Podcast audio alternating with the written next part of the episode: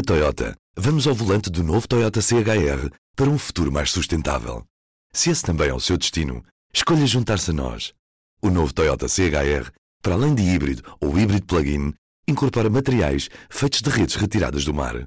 Assim, foi pensado para quem escolhe ter um estilo de vida mais ecológico e consciente.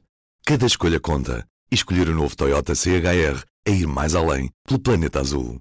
Saiba mais em toyota.pt. Ora viva, P24, hoje, depois de um feriado de 1 de dezembro. Para a semana temos outro.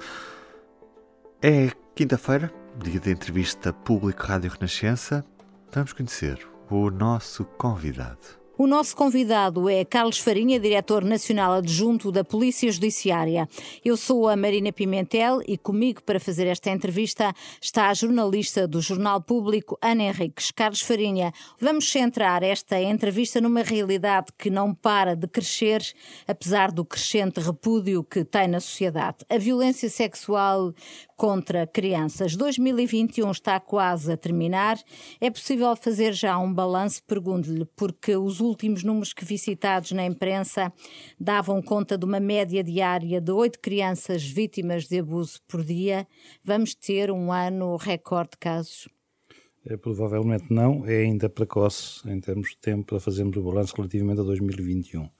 Eh, mas também sabemos que não podemos comparar 2021 com 2020, porque 2020 foi um ano atípico e, por isso, as tendências dos fenómenos criminais, em particular destes fenómenos criminais que se dão muito no contexto da proximidade familiar, da proximidade interpessoal, mas não só, uh, tudo isto foi de alguma forma perturbado e não é ainda o momento de fazer grandes balanços. Por outro lado, a questão dos números uh, estatísticos uh, são sempre eh, uma, uma realidade com alguma problemática, porque parecem uh, extraordinariamente objetivos, a sua análise, uhum. mas ao mesmo tempo desconhecemos e precisamos de conhecer se eles correspondem ao aumento dos icebergs ou da visibilidade mas, dos icebergs. Mas vamos falar concreto. então de números. Nos primeiros seis meses houve 1.390 crimes registados pela Polícia Judiciária. Uhum. Isto fazendo a extrapolação para o resto do ano, não dá uma, um número recorde em 2021? Uh, poderá dar, sendo que normalmente o primeiro semestre é, em termos de frequência,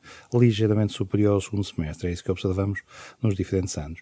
Mas, repito, eh, nós não nos devemos focar demasiado na questão estatística e nas tendências numéricas. Porquê?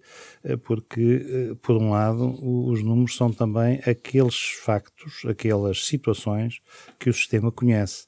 E o facto do sistema conhecer mais é, em princípio, um bom sinal posto que isso não signifique que o fenómeno está a aumentar exponencialmente e que outro sim, o que está a aumentar é a visibilidade do fenómeno. É isso que procuramos.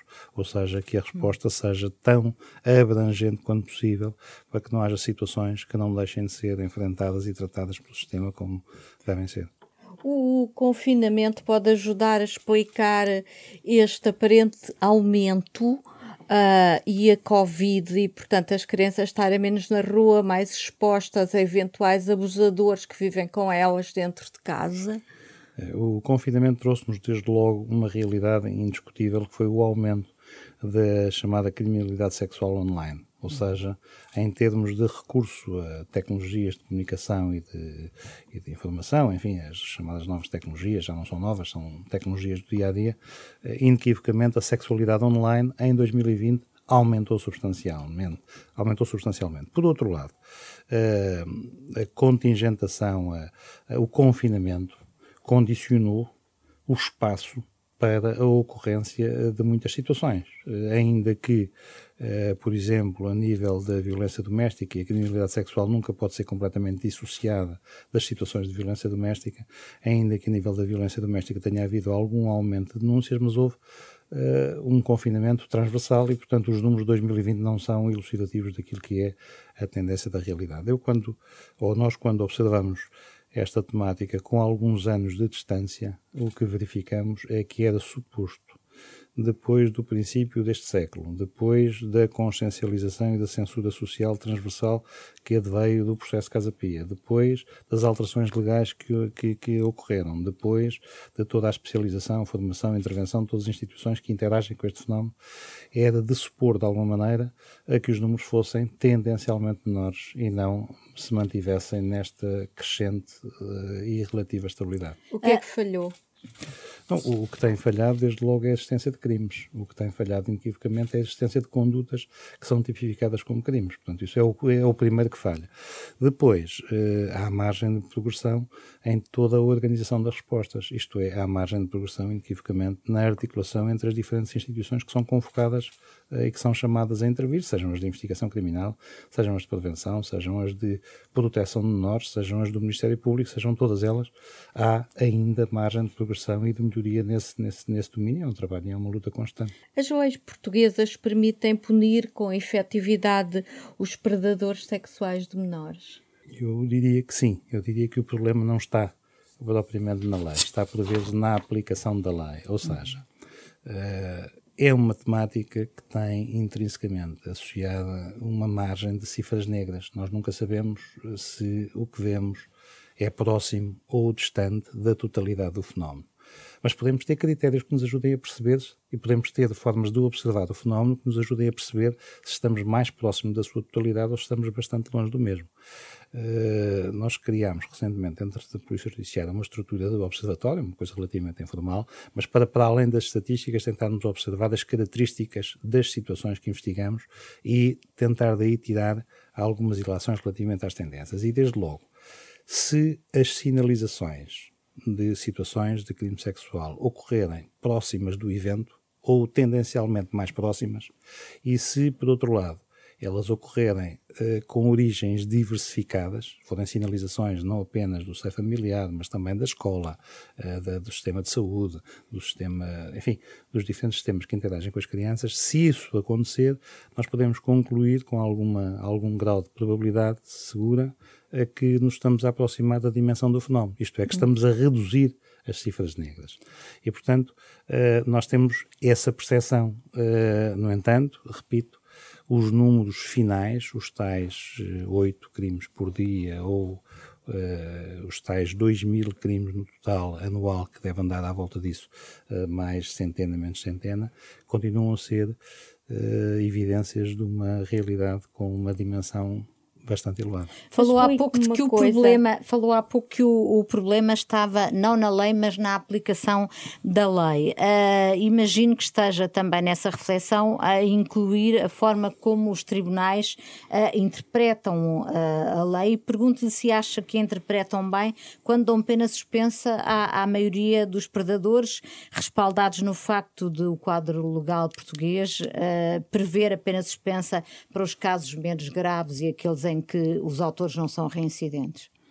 Eu, relativamente à aplicação das medidas concretas e das sanções em concreto, elas uh, são aplicáveis num contexto mais global e numa avaliação mais global sobre o que é a eficácia e a finalidade das penas. Uh, no plano policial, nós estamos um pouco mais amontantes, estamos mais preocupados uh, com aumentar a qualidade investigatória, porque as decisões judiciais podem ser boas ou más mas, mas disse que o problema estava na aplicação da lei. Mas dificilmente serão uh, boas se houver uma investigação insuficiente e se houver um esclarecimento insuficiente, e quando digo insuficiente, digo uh, completamente abrangente relativamente a todos os elementos que a própria que o legislador uh, previu. Reparem, a criminalidade sexual, em função da idade do, da vítima e em função dos meios empregues, pode ser mais ou menos, uh, mais ou menos sancionável.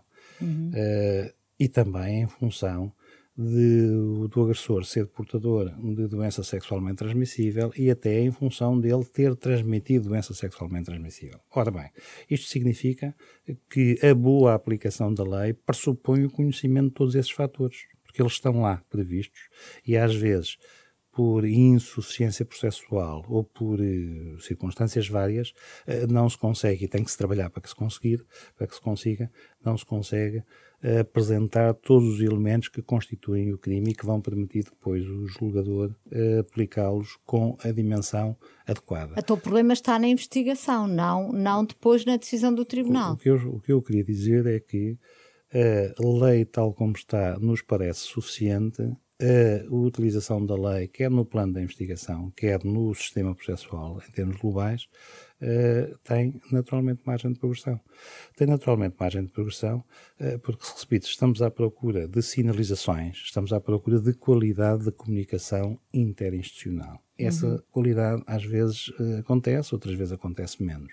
Uh, Estamos à procura também de criação de boas condições, por exemplo, eh, com investimentos a nível da criação de espaços adequados ou de circuitos adequados. Eh, o que referi há bocadinho a propósito das declarações para a memória futura foi um ganho extraordinário. As declarações para a memória futura são hoje uma boa medida. No meu ponto de vista, elas já eram possíveis desde 98, mas só mais recentemente é que, é que ficou, ficaram uh, de forma mais evidente a tornar-se obrigatórias. Mas se elas não forem aplicadas com respeito pela especial vulnerabilidade daquela vítima, acabam por ser um momento não de abertura e de esclarecimento, mas um momento de entropia. Uhum. E por isso, repito e insisto, a avaliação que fazemos relativamente ao modelo legal não nos coloca nesse modelo legal a necessidade de fazer grandes alterações. Coloca-nos muito mais na forma como as instituições utilizam esse modelo. Neste P24 ouvimos apenas um excerto.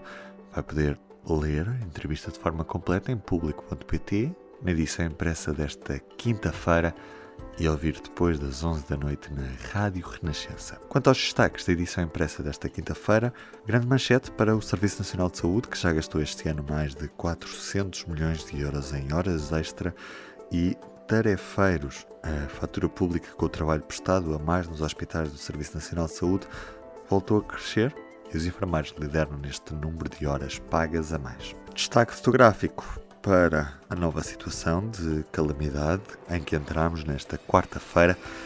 A Direção-Geral de Saúde já antecipa a duplicação de novos casos diários até ao Natal. Eu sou o Ruben Martins, do P24 é tudo por hoje. Tenham um bom dia e até amanhã. O público fica no ouvido.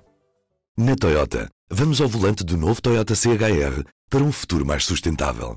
Se esse também é o seu destino, escolha juntar-se a nós. O novo Toyota CHR para além de híbrido ou híbrido plug-in, incorpora materiais feitos de redes retiradas do mar. Assim, foi pensado para quem escolhe ter um estilo de vida mais ecológico e consciente.